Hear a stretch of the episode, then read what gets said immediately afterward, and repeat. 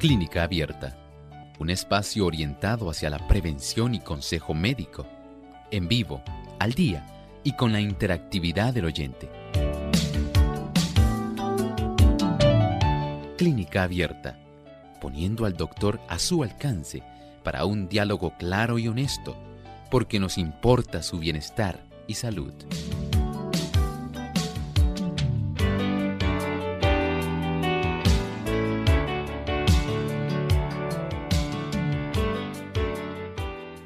Ha llegado el momento de usted hacer su consulta.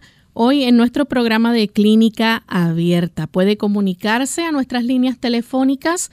Aquellos amigos que se encuentran en otros países, utilicen el código de área que es el 787-282-5990 y 763-7100. A los amigos que están en los Estados Unidos, pueden comunicarse a través del 1-866-920-9765. Y recuerden que las páginas disponibles para seguirnos en las redes son www.radiosol.org y aquellos amigos que nos siguen por Facebook, Radio Sol 98.3 FM.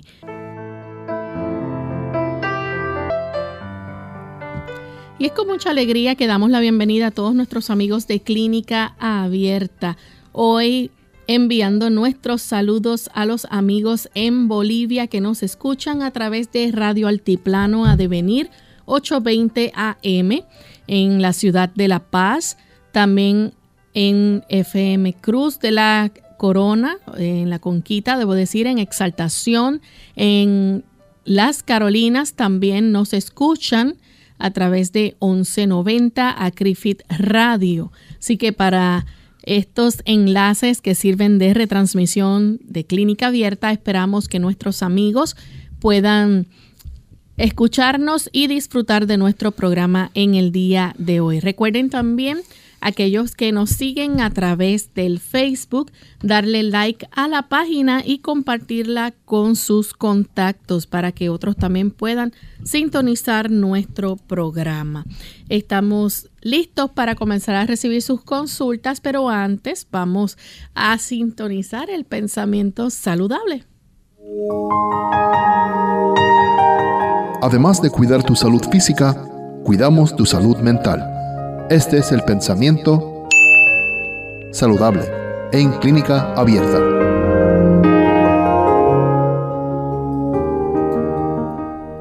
En todas partes hay algo que hacer por las víctimas de la intemperancia. En el seno de las iglesias, de las instituciones religiosas y de los hogares en que se hace profesión cristiana, muchos jóvenes van camino de su ruina. Sus hábitos intemperantes les acarrean enfermedades y por el afán de obtener dinero para satisfacer sus apetitos pecaminosos, caen en prácticas deshonestas, arruinan su salud y su carácter. Ciertamente en la etapa de la juventud, ¿cuántos jóvenes sencillamente echan a perder su juventud y en muchos casos su vida entera? Por la práctica, la adquisición de prácticas que en realidad van en detrimento de la salud. Son muchos los que han naufragado tratando de imitar a otros sencillamente porque piensan que el alcohol, el tabaco, las drogas es tan solo algo de un momento y ya fácilmente pueden deshacerse del problema, pero nada más lejos de la realidad hay una gran obra que hacer tratando de ilustrar, de educar, de ayudar a estos jóvenes para que ellos entiendan no solamente los riesgos, sino también cómo vivir una vida saludable que les ayude para que puedan conservar sus capacidades a lo largo de su vida. Nadie, ningún padre desea que sus hijos vayan en la dirección descendente, en el deterioro, en el daño, en la adicción todo el mundo piensa de sus hijos con un glorioso y esplendente porvenir, pero la realidad de la vida es que las cosas en muchas ocasiones no son como usted las pensaba. Hay una obra que hacer, hay que ilustrar, hay que educar, hay que ayudar. Que el Señor permita que así sea. Bien, y tenemos ya la primera persona que nos llama para consultas, así que tenemos a Sonia, ella se comunica desde la República Dominicana. Sonia, bienvenida a nuestro programa. Buen día, bendiciones. Es una consulta para el doctor. Este, yo soy una persona operada de corazón abierto, cambio valvular. Entonces, hace un mes yo tuve una condición que cogió una bacteria eh, la MEVA. Entonces me complicó bastante. Duré dos semanas ingresada. Eh, me vi en cuidados intensivos. ¿Qué pasa? Que ahí eh, me dijeron que yo tenía eh, hígado graso este, en grado 1. Entonces yo quiero que el doctor me diga qué yo tengo que hacer para yo, qué medicamento o qué medicina natural yo puedo tomar para yo solucionar ese problema. Yo soy hipertensa, este, diabetes tipo 2 y el problema de mi corazón, que tengo una válvula eh, en mi corazón. Entonces yo quiero saber, porque me tiene un poquito preocupada y, yo no sabía qué tomar, porque le pregunté al cardiólogo y me dijo que no hay ese medicamento para eso. Que pase buen día y gracias. Muchas gracias. Mire, sí, usted se puede ayudar pero hay que hacer algunos ajustes. Mientras la cifra de la glucosa esté elevada, la probabilidad de que la glucosa se convierta en triglicéridos y estos sean los que se almacenen en su hígado, facilitando el desarrollo de hígado graso, es una realidad. Hay que tener bien controlada la cifra de la glucosa sanguínea. Eso es clave, es necesario en usted si esto no ocurre y usted se descuida y comienza a darle largas al asunto pensando de que pues una vez al año no hace daño y de vez en cuando y cosas así, pues lamentablemente esa actitud va a facilitar ese trastorno en relación a la cifra de su glucosa y va a facilitar que usted siga desarrollando el hígado graso. Si usted está sobrepeso, tiene que bajar peso. No es posible tener nuevamente el hígado normal si usted no baja peso. Evite las frituras. Las frituras elevan bastante los triglicéridos. No consuma mucho aceite. El aceite, aunque sea crudo, aunque sea aceite de oliva extra virgen, cuando usted abusa del aceite va a pasar lo mismo. Va a facilitar el desarrollo de un aumento en los triglicéridos y el hígado graso. Si usted toma alcohol, el alcohol también produce hígado graso. Mientras mayor sea el consumo de azúcar, mayor va a ser la cifra de triglicéridos, mayor oportunidad de hígado graso. ¿Qué usted va a hacer? Entonces, primero, baje peso. En segundo lugar, tenga su azúcar bien controlada. En tercer lugar, salga a caminar, ejercítese de una caminata de 15 o 20 minutos al finalizar el desayuno, el almuerzo y la cena. Esto es en su caso una necesidad. En cuarto lugar, puede preparar agua de limón. El agua de limón con berenjena y garbanzos es muy buena vaya y digamos en un envase añada 4 litros de agua. A estos 4 litros de agua añada una berenjena finamente rebanada con todo y su cáscara, pero rebanada. añada eh, eh, a esto una taza de garbanzos crudos secos y el jugo de cuatro limones grandes de los amarillos. Una vez ya usted tenga todo esto, refrigérelo. Cada día va a sacar ese envase. Llene dos envases vacíos de 16 onzas de agua. Y esta cantidad de agua la va a tomar una botella de 16 onzas, estamos hablando de 500 mililitros, durante el transcurso de la mañana La otra botella de 16 onzas, 500 mililitros, durante el transcurso de la tarde. Y de esta manera esto facilita que usted pueda reducir la cifra de su grasa acumulada en el hígado. Bien, tenemos entonces una anónima que también nos llama de la República Dominicana. Adelante, anónima. Sí. Bendiciones para todos. Bendiciones para todos. Ajá, le quiero decir al doctor Hermo que en este día me hicieron la prueba de la vitamina D y me salió que muy bajita, en 7 y yo quiero que me den un remedio natural para yo normalizármela, no quisiera tener que beber medicamento. Muchas gracias. Mire, eh, afortunadamente esta vitamina eh, usted la puede conseguir eh, hasta en la farmacia. Lo que necesita es que su médico le haga la orden de acuerdo a su situación. No sé si además tenga osteoporosis, osteopenia y esto amerite pues una cifra puede ser en algunas personas de 2.000 unidades diarias, en otras pudiera ser inicialmente 5.000 unidades diarias, luego reducirlo. Hay personas que con 10.000 unidades semanales es suficiente, pero esto usted tiene que ver a su médico, el mismo médico que le dio la orden para que usted se pueda practicar ese examen, debe a ah, recetarle la cantidad de vitamina D que usted necesita de acuerdo a su estado de salud general. Porque una cosa es que usted tenga la vitamina D bajita, pero que no tenga osteopenia ni osteoporosis. Otra cosa es que usted tenga vitamina D baja, osteopenia y osteoporosis.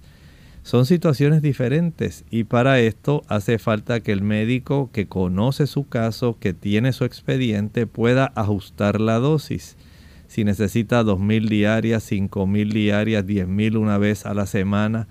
Todo eso lo va a determinar él. Y esto pues la vitamina D que necesite, el médico se la prescribe y las puede conseguir tanto en la farmacia como en las tiendas de productos naturales. Bien, vamos a hacer entonces nuestra primera pausa y cuando regresemos continuaremos entonces con más de sus preguntas.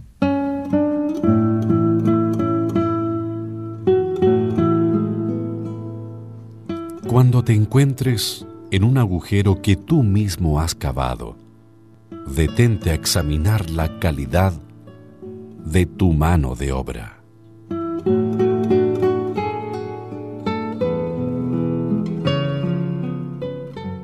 Enfermedad y ejercicio. Hola, les habla Gaby Zabalúa Godard en la edición de hoy de Segunda Juventud en la Radio, auspiciada por AARP.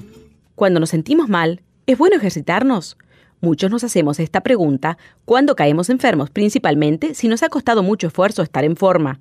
Por lógica pensamos en seguir con la rutina para sentirnos más fuertes y saludables, pero la realidad apunta a que en la mayoría de los casos hacer actividad física exhaustiva puede perjudicarnos más que beneficiarnos.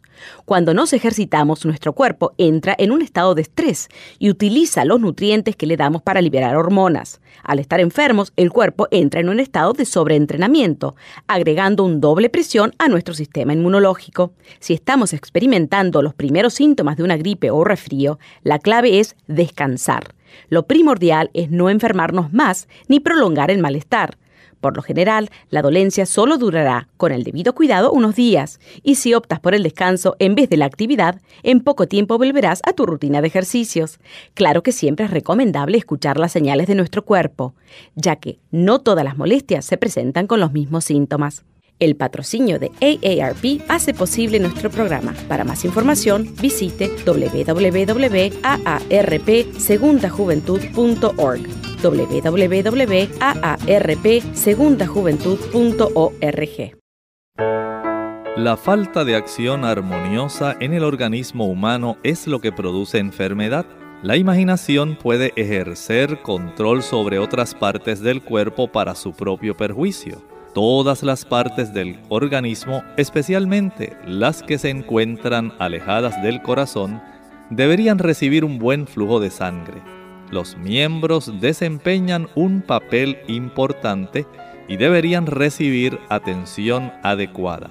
Testimonios especiales, serie B, número 15, página 18 del 3 de abril de 1900.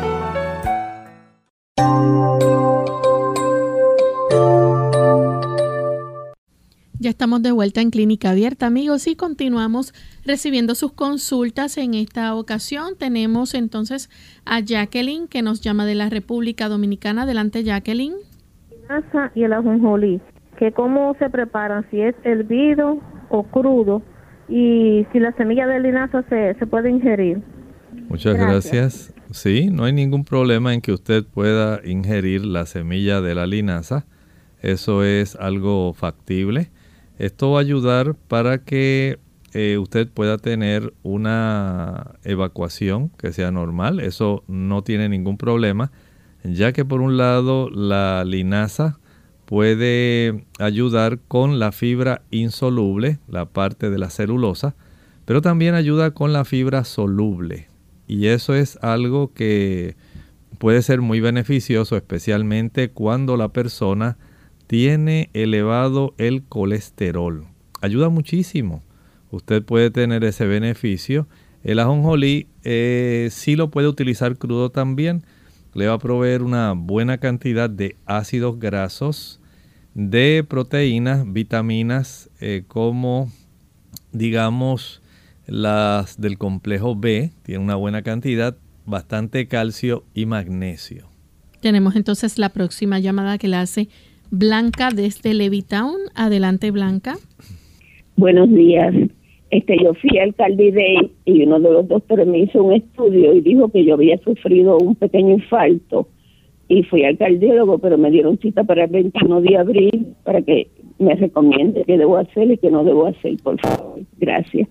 Muchas gracias. Mire, primero hay que hacer, eh, tener mentalmente esa fortaleza para saber esperar hasta que en realidad se pueda corroborar si en efecto esto se desarrolló o no, porque si ha habido infartos antiguos, infartos que usted no se dio cuenta y hay personas que les ha ocurrido esto, sufrieron un fuerte dolor de pecho, sintieron que mm, al ratito ya se le despejó, no tenía nada, ya me pasó, siguió usted lo más normal eh, porque vamos a decir hubo una lesión a nivel del músculo cardíaco que fue una lesión digamos pequeña y se registra de todas maneras en el electrocardiograma.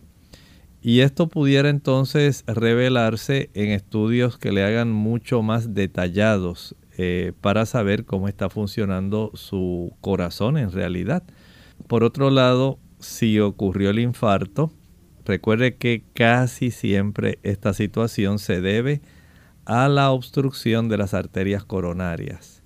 Y esto ocurre porque poco a poco se va desarrollando una placa de ateroma en el interior de estas arterias coronarias, lo cual poco a poco también facilita una reducción en el flujo de sangre que impide al corazón tener una buena cantidad de oxígeno y una buena cantidad de nutrimentos. Si nosotros conservamos esas arterias limpias, como evitando la leche, mantequilla, queso, huevo, carnes, manteniendo la cifra de los triglicéridos bajas, eh, consumiendo, por otro lado, productos que facilitan una dilatación de estas arterias, como por ejemplo la remolacha contiene arginina y tiene también otras sustancias, nitratos, que ayudan para que el cuerpo en la parte interna de estas arterias pueda producir una sustancia llamada óxido nítrico.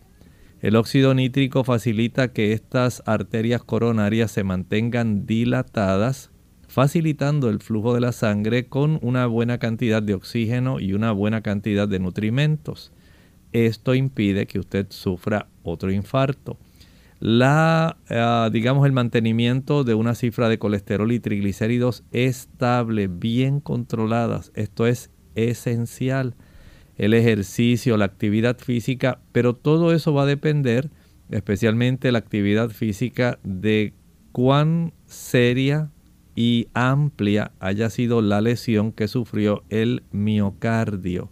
Pero los ajustes de la alimentación sí los puede hacer desde ahora. Comience a ingerir una mayor cantidad de linaza, de chía, eh, adopte una alimentación que sea vegana. Esta alimentación no facilita la obstrucción de las arterias coronarias. Y si está a su alcance el poder dar una caminata suave de unos 10-15 minutos a tolerancia, sin que le dé dolor de pecho, sin que usted sienta que el corazón se le quiere salir por la boca y que ya usted no puede con su alma. No, no permita que eso ocurra. Usted a tolerancia suave en lo que el médico puede hacer una evaluación completa, darse cuenta si este infarto eh, todavía pudiera tener algunas enzimas que tienen que ver con lesiones del músculo cardíaco, si pudieran haber cierta elevación, o si sencillamente es tan antiguo que ya ni siquiera se detecta, pero entonces habría que saber la condición de salud de las arterias coronarias y ya este es otro procedimiento. Por lo tanto, aguarde, sea paciente, porque la tensión emocional, la ansiedad, el estrés, el que usted tenga tantas preocupaciones puede facilitar procesos donde se cierran procesos de angina pectoris, donde se cierran parte de esas arterias por la influencia que tiene su sistema nervioso simpático en la calidad de abertura que tengan sus arterias coronarias. Por eso las situaciones que afectan nuestras emociones son muy importantes que las podamos controlar porque pueden afectar nuestro corazón. Bien, tenemos a José desde los Estados Unidos. Adelante, José. Eh, sí, buenas. Estoy llamando para preguntarle. Yo tengo una fresequedad en los pies y tengo también eh, como unos hongos y tengo años con esa situación. Aparte también, eh, me duele mucho la cabeza y he ido mucho al doctor y siempre me dice que está todo normal, me hacen análisis y todo, pero siempre sale normal. A ver, ustedes me recomiendan, por favor. Bien, le ayudamos con la resequedad de los pies y el hongo. Va a sumergir ambos pies en agua tibio caliente, lo más caliente que la pueda tolerar, a la cual le añadirá dos cucharadas grandes de vinagre, cualquier vinagre, blanco o amarillo. Sumerja el pie ahí durante unos 10 a 15 minutos, seque con mucho cuidado y ahora aplique aceite de oliva, aceite de oliva en sus pies friccionándolo bien de tal manera que se pueda desvanecer. Esto lo va a hacer siempre en la noche antes de acostarse y si lo puede hacer en la mañana antes de calzar nuevamente sus pies, entonces ya tiene un doble beneficio. Pero esto requiere tiempo. No piense que en una semana ni en un mes se va a resolver. Esto le puede demorar tres hasta cuatro y cinco meses. Así que sea paciente, procure atenderse a la situación. Si ve que el asunto se le pone muy difícil, vaya al dermatólogo. Vamos a hacer nuestra segunda y última pausa. Cuando regresemos, continuaremos entonces contestando más de sus preguntas. Regresamos.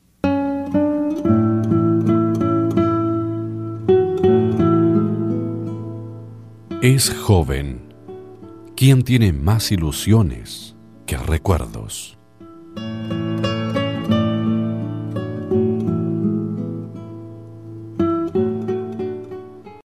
La familia unida jamás será vencida. Hola, les habla Gaby Zabalúa en la edición de hoy de EARP Viva, su segunda juventud en la radio, auspiciada por EARP Si a causa de una enfermedad o accidente de alguno de nuestros parientes necesitamos pasar tiempo en el hospital, es esperable que nos sintamos mortificados y confundidos. Sin embargo, es precisamente en estos momentos cuando debemos ser más observadores y analíticos, a fines de asegurarnos que nuestro ser querido mayor reciba la atención y cuidados que merece. De acuerdo con varios estudios, se ha descubierto que en los hospitales los errores en la medicación, así como en las cirugías, son mucho más frecuentes de lo que quisiéramos admitir. Por ello, actuar como un par de ojos y oídos extra de nuestro ser querido es básico para evitar cualquier confusión. Aquí es recomendable tomar notas e instrucciones de los médicos y siempre preguntar cuando tengamos alguna duda. Cuando el pariente hospitalizado padece de otras enfermedades o está en tratamiento médico, debe llevar una lista de todos los medicamentos, vitaminas y productos herbales que esté tomando, al igual que las dosis y la razón por su consumo. Pide que esta lista sea incluida en su historial médico y muéstrala a las enfermeras y doctores. Todavía hay más sugerencias que debes conocer. Escúchanos la próxima semana. El patrocinio de EARP hace posible nuestro programa. Para más información, visita aarp.org oblicua viva. Unidos con un propósito, tu bienestar y salud. Es el momento de hacer tu pregunta llamando al 787 303-0101 para Puerto Rico, Estados Unidos 1866-920-9765 y llamadas internacionales al 787-763-7100 o al 787-282-5990. Clínica Abierta, trabajando para ti.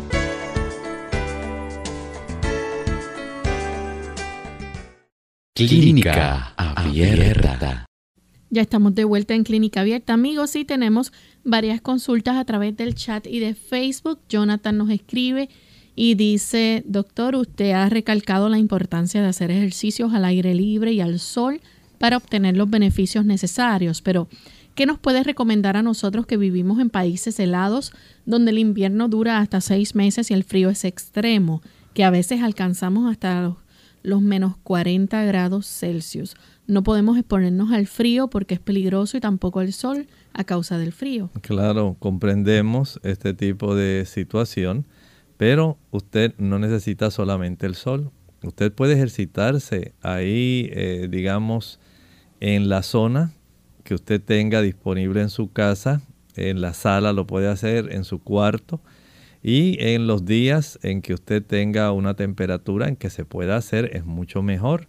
Por eso en estos países donde el clima es así extremo, especialmente en el círculo polar, en esas áreas eh, es diferente y en muchos casos se requiere la suplementación con vitamina D para poder ayudar a las personas. Esto ya es un hecho muy notable, como hay también cambio respecto a la duración de eh, la sección nocturna y la sección diurna. Las personas tienden a padecer más de depresión y en ese aspecto se ha observado que la provisión de vitamina D ayuda mucho. Son casos donde la situación puede tener estas variantes, pero mientras esté a su alcance, destine un tiempo todos los días, aunque sea dentro de su hogar, para usted poder ejercitarse porque el sistema cardiovascular se lo agradecerá. Tenemos entonces a Georgina Odalis Espinosa. Ella dice que su niña de 7 años le han salido unas manchas color café clarito en sus pómulos. Dice que ya son más de, bueno, entiendo que meses que las tiene que puede colocarle para que esto desaparezca? Pudiera estar difícil. Les recomiendo que vaya al dermatólogo porque no sé si pudieran ser cambios directamente eh, hormonales que pudieran estar facilitando el desarrollo de manchas tipo melasma o cloasma. Y esto amerita el que se pueda evitar. A veces cuando se brindan algunos eh, tratamientos para ayudar en la regulación de la menstruación en las jóvenes, pudiera esto desarrollarse. Por lo tanto, si el asunto es muy preocupante, a veces este tipo de manchas no se pueden, eh, digamos, desvanecer como uno quisiera. Vaya al dermatólogo y deje que le haga una evaluación. Tenemos entonces a Emma Amador.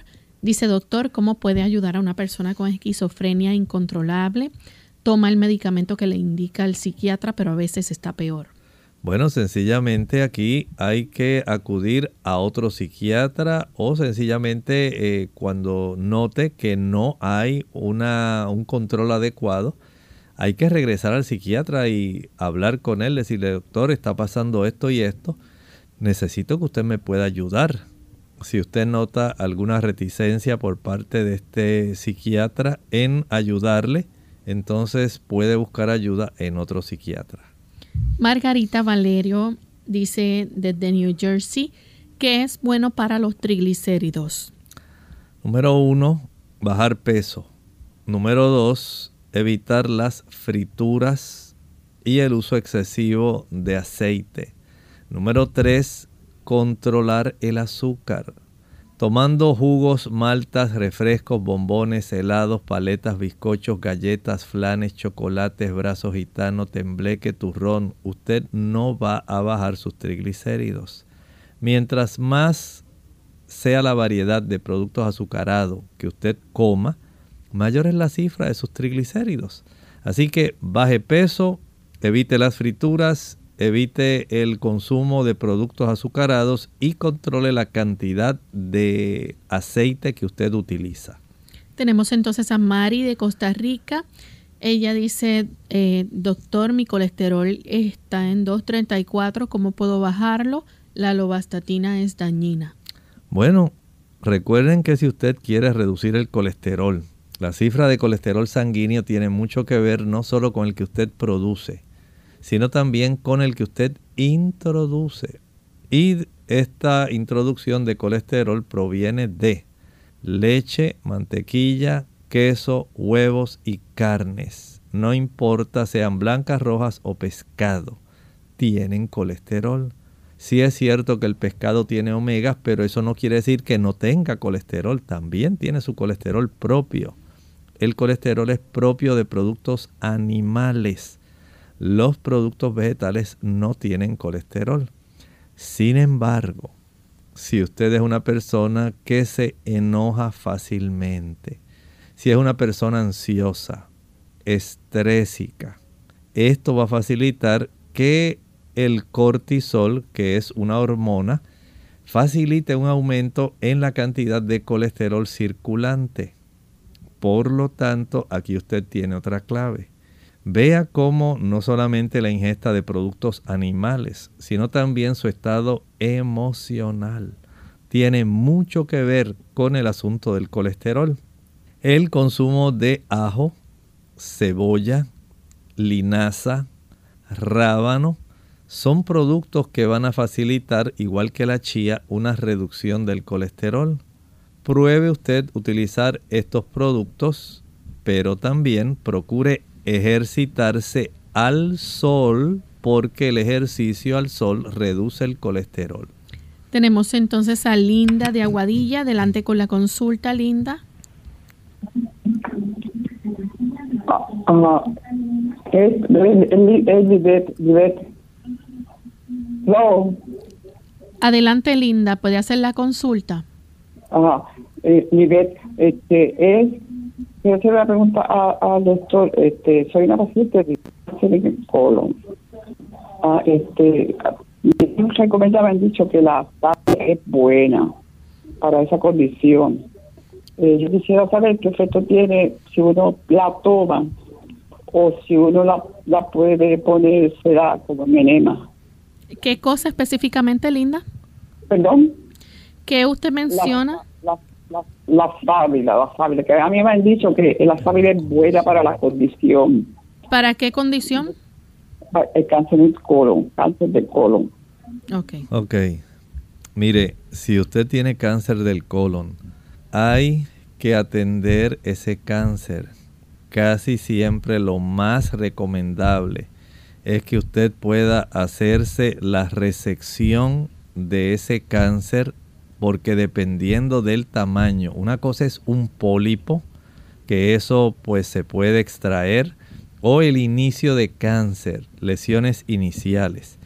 Pero si ya usted tiene una masa en ese colon, lo mejor es que usted pueda extraer esa porción del colon. Eso es muy importante. Este cáncer es muy eh, común, pero está siendo muy agresivo. Por lo tanto, aun cuando usted escuche muchas cosas de que se va a poner una enema de sábila y que va a hacer tantas cosas, usted puede usarla después que le hayan eh, extraído, que le hayan hecho esa cirugía para extirpar esa región que está afectada. Pero lo más importante es que usted cambie su estilo de vida. Porque si a usted le dan tratamiento y usted sigue, por ejemplo, sin comer la fibra necesaria, la fibra juega un papel muy importante en el desarrollo de cáncer de colon a menor consumo de fibra de tipo celulosa, más fácil el desarrollo de cáncer de colon. Mientras mayor es el consumo de carne y de queso, mayor es la probabilidad de cáncer de colon. Así que, aun cuando se someta a una cirugía, si usted no hace ajuste en su estilo de vida, lamentablemente puede reaparecer y usted seguir teniendo problemas. Evite problemas. No use en este momento, no es que no la pueda usar la sábila, porque si el cáncer de colon está obstruyendo el hueco, el lumen de esa área del recto sigmoides, por lo menos la sábila le puede ayudar para que más fácilmente usted pueda defecar pero no es que necesariamente va a eh, eh, desaparecer el cáncer de colon. Hágase la cirugía, cambie su estilo de vida para que se evite el desarrollo nuevamente de cáncer de colon. Tenemos a Rosa de la República Dominicana, dice, hace muchos meses que no tengo olfato, ¿qué puedo hacer? Ya he tomado dos frascos de zinc, gracias ha salido negativo el COVID. Bueno, puede ser que actualmente esté negativa en COVID, pero no sabemos si lo desarrolló esa condición de anosmia a consecuencia de haber padecido en algún momento del COVID.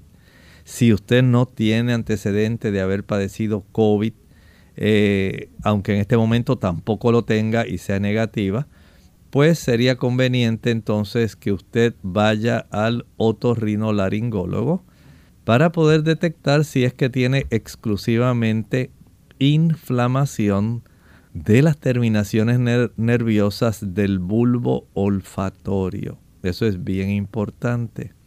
Y él entonces le dirá lo que usted debe hacer para poder ayudarse. Anónimo de la República Dominicana está interesado en que le diga cómo se prepara el té de la ortiga para la próstata, cómo debe prepararse y qué cantidad y cuántas veces debe tomarse al día? Bueno, si el agrandamiento de la próstata es de leve a moderado, es útil, por ejemplo, preparar, digamos, un litro de agua. Y si la hoja de ortiga que usted consigue es grande, por lo menos tres hojas es suficiente para un litro, tres hojas para un litro. Pero si usted consigue de las hojas que son pequeñas, a razón de una hoja por taza es suficiente. Y de esto usted va a tomar tan solo dos tazas por día, independientemente sea la hoja grande o la hoja pequeña, solamente dos tazas al día. Si usted tiene un agrandamiento de leve a moderado, agrandamiento severo, ya hay que recurrir a otros procedimientos. Tenemos entonces a Samuel de la República Dominicana. Adelante, Samuel. Sí, don el doctor, la consulta. ¿Me escucha? Sí, le estamos escuchando. Puede hacer la pregunta, Samuel. Ah, sí. Yo quiero preguntarle al doctor, porque yo salí con... Yo tengo un solo riñón. Entonces, en ese riñón me salieron, en una sonografía, me salieron unos quites. Entonces, quiero saber si algo natural o algo para desbaratar eso, si es posible. Muchas gracias. Mire, los quistes renales no son un asunto tan fácil de hacerlos desaparecer. Estos tienen mucha relación con la exposición a químicos. Pueden ser químicos que hayan sido inhalados y que el cuerpo esté tratando de deshacerse de ellos por la vía renal, pero también pueden ser químicos ingeridos especialmente con el uso de medicamentos. Mientras mayor sea la cantidad de fármacos que usted utilice, especialmente los fármacos que se utilizan para reducir la inflamación y el dolor, para aquellos que padecen de artritis, aquellos que están tomando analgésicos antiinflamatorios no esteroidales. Este tipo de procesamiento, en primer lugar, por parte del hígado y su eliminación eventual por la vía renal facilitan mucho el desarrollo de este tipo de irritación y de estas estructuras dentro de la corteza renal a no ser que usted haya nacido con riñones poliquísticos. Pero si usted no tenía ese problema, se le descubren actualmente. Son pocos, están en la zona de la corteza. Verifique la cantidad de fármacos, medicamentos que usted toma.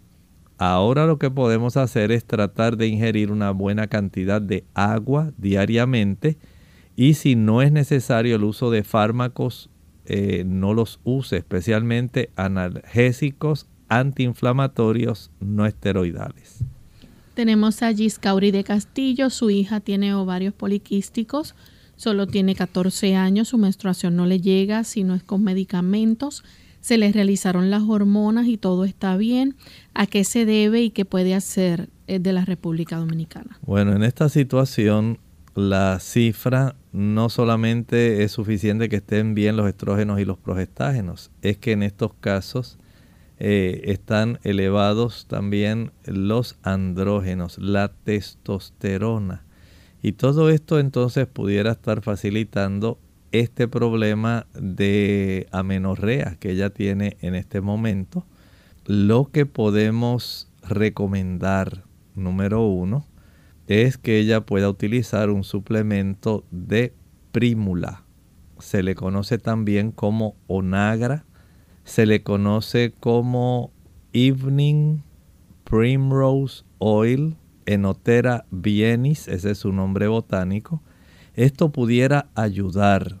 No estoy diciendo que va a corregir el ovario poliquístico, pero puede ayudar en el proceso. No olvide que el tener citas según han sido asignadas por el ginecólogo es muy importante. Tenemos entonces a Adi Lisette Galva. Dice que su niño de siete meses le siente como un ronquido, debe ser, o dice de la garganta a la nariz. No sabe qué hacer porque de noche se le siente más cuando está lactando. Bueno, aquí un poco de solución salina y un bulbo de aspiración. Esas bombitas, bulbitos que vienen para succionar las secreciones de la nariz del niño. Pudiera ser la situación, así que eh, instilar algunas gotitas de solución salina fisiológica que ya vienen listas para ayudar a los niños y la succión entonces a través de las fosas nasales con este bulbito que es para succión de secreciones pueden ayudar para que si es un ruido por secreciones es un ruido transmitido. A consecuencia del acúmulo de estas secreciones al hacer el lavadito con eh, solución salina y la succión debiera eh, eliminarse pero si el asunto persiste, tiene que llevarlo al pediatra. Bien, tenemos entonces a Juan de la República Dominicana. Adelante, Juan. Sí, buena. Bienvenido. Eh, para que el doctor me diga qué a favor o en contra comerse un diente de ajo en ayuna, a ver qué le favorece el cuerpo en eso. Bueno, hay una situación, si usted, hay personas que piensan que el ajo es como una píldora, que usted se lo traga y ya con eso es suficiente. En realidad no le va a hacer mucho. El ajo para que pueda tener beneficio debe machacarse o debe masticarse. Para esta manera la alinasa pueda activar la alicina y se pueda tornar activa y dar el beneficio. No sé si usted lo está haciendo para ayudarse con la presión arterial, con alguna infección, con el colesterol, no sé. Pero todo depende de su situación. Y si al usted ingerirlo de esta manera le da mucha acidez y gastritis, no lo use. Tenemos un anónimo, dice, eh, es de la República Dominicana, 51 años, tiene el riñón derecho con la salida obstruida por una cirugía de hace 8 meses. En una gamografía salió que está en un 39%. Le hicieron cistoscopía renal, pero no funciona. Ese riñón volvería a la normalidad luego de ser destapado, pregunta. Todo depende de que esta obstrucción, cuánto haya dañado. Es decir, si eh, esta obstrucción produjo hidronefrosis, esta hidronefrosis dañó, eh, de acuerdo a lo que le estaba mencionando, este porcentaje, habría que verificar si al corregirla pudiera ganar un porcentaje mayor. Probablemente no pueda llegar al 100% como estaba antes, pero valdría la pena eh, desobstruir esta área, eh, pudiera ser en la región de la pelvis renal o los uréteres, si esta corrección facilita aliviar y evitar el desarrollo de hidronefrosis adicional que pudiera colaborar empeorando la función renal bien entonces vale la pena someterse a la cirugía, aunque se pueda ganar una cantidad menor, no tanta como el 100%, ojalá y sea el, 100%, pero hay que tener en cuenta que estas son situaciones que pueden ocurrir. Tenemos entonces a Armando en Ecuador. Dice, tiene 47 años, regularmente cumple con una rutina de ejercicios desde varios meses está presentando una molestia como dolor y debilidad para movilizar su pierna izquierda, principalmente cuando camina o eh, en la inclinación. El malestar se ubica en la región de la rodilla. Quizá debe revisar el tipo de ejercicio que está, eh, que está empleando hasta aquí. Pregunta. Pudiera ser eh, tomar una radiografía de la rodilla, pudiera ser útil en ocasiones el exceso de uso pudiera facilitar ciertos cambios. En la rodilla hay varias estructuras que pueden afectar su movilidad. Se pueden desarrollar espolones, puede haber algún tipo de desgarro de los meniscos, puede haber también desgarro o eh, luxación de los eh, ligamentos cruzados, también hay ligamentos laterales, está la cápsula articular, está el desarrollo de artritis u osteoartritis, cualquiera de las dos, y por lo menos comenzar a descartar algunos diagnósticos que pudieran facilitar este problema sería adecuado. Una vez ya sepa si hay algún tipo de lesión, que esté facilitando el dolor, entonces ya se puede exponer, digamos, a un fisioterapeuta para que pueda recomendar los ejercicios para fortalecer y evitar las complicaciones que pudieran desarrollarse en una rodilla que ya está adolorida. Saber las causas resulta indispensable. Tenemos entonces a Josefina Valerio de la República Dominicana. Dice que a ella le sale como una picadera de mosquito, dice, y se rasca y bota sangre. Bueno, hay personas que son muy sensibles a las picadas de los mosquitos. Eh, procure, hay personas que he observado que mientras mayor es el consumo de azúcar, más se facilita que puedan acercarse los mosquitos. Recuerden que los mosquitos tienen una predilección por el CO2, dióxido de carbono. Y aparentemente si nosotros facilitamos una microatmósfera a nuestro alrededor donde aumente la cantidad de dióxido de carbono que nuestro cuerpo expulsa, de esta manera nosotros pudiéramos eh, tener este problema y es que el azúcar, digamos la glucosa, es el combustible principal de nuestras células. Ese, esa glucosa, esa molécula se combina con moléculas de oxígeno para dar lugar esencialmente a agua metabólica, energía y adivinen qué, dióxido de carbono.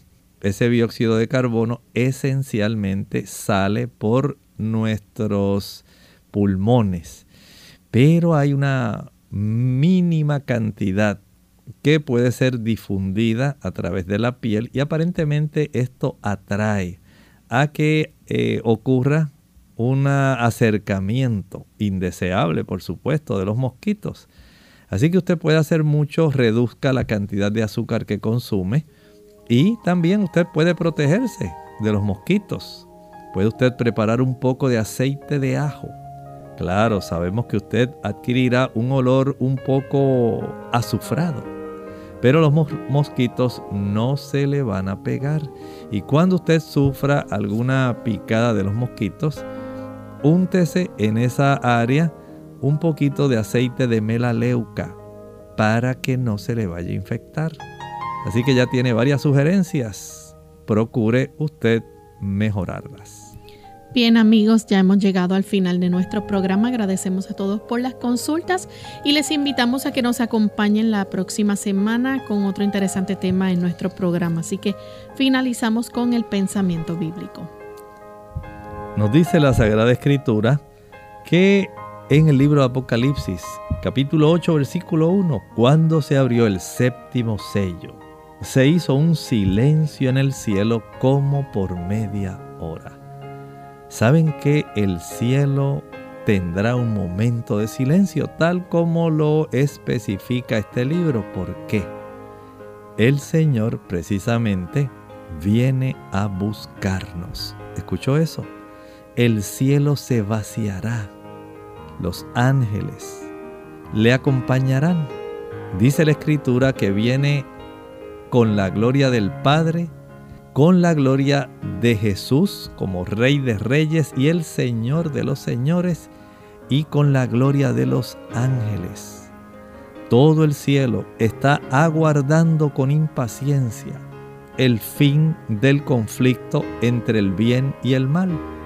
Usted y yo podemos ser protagonistas de ese evento histórico universal, no solamente aquí en nuestra tierra en el universo, porque todos los ángeles, todas las inteligencias celestiales presenciarán el momento que han estado aguardando desde que se malogró el plan de Dios en el Edén. Usted y yo podemos ser partícipes de ese momento tan excepcional. Entreguemos nuestra vida a Jesús. Él desea que usted y yo podamos ser parte de la comitiva que Él se llevará cuando venga en las nubes de los cielos hacia el reino celestial.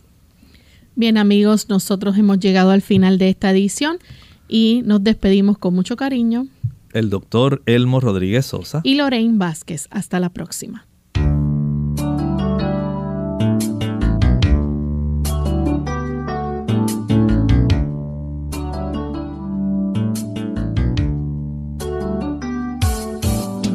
Clínica Abierta.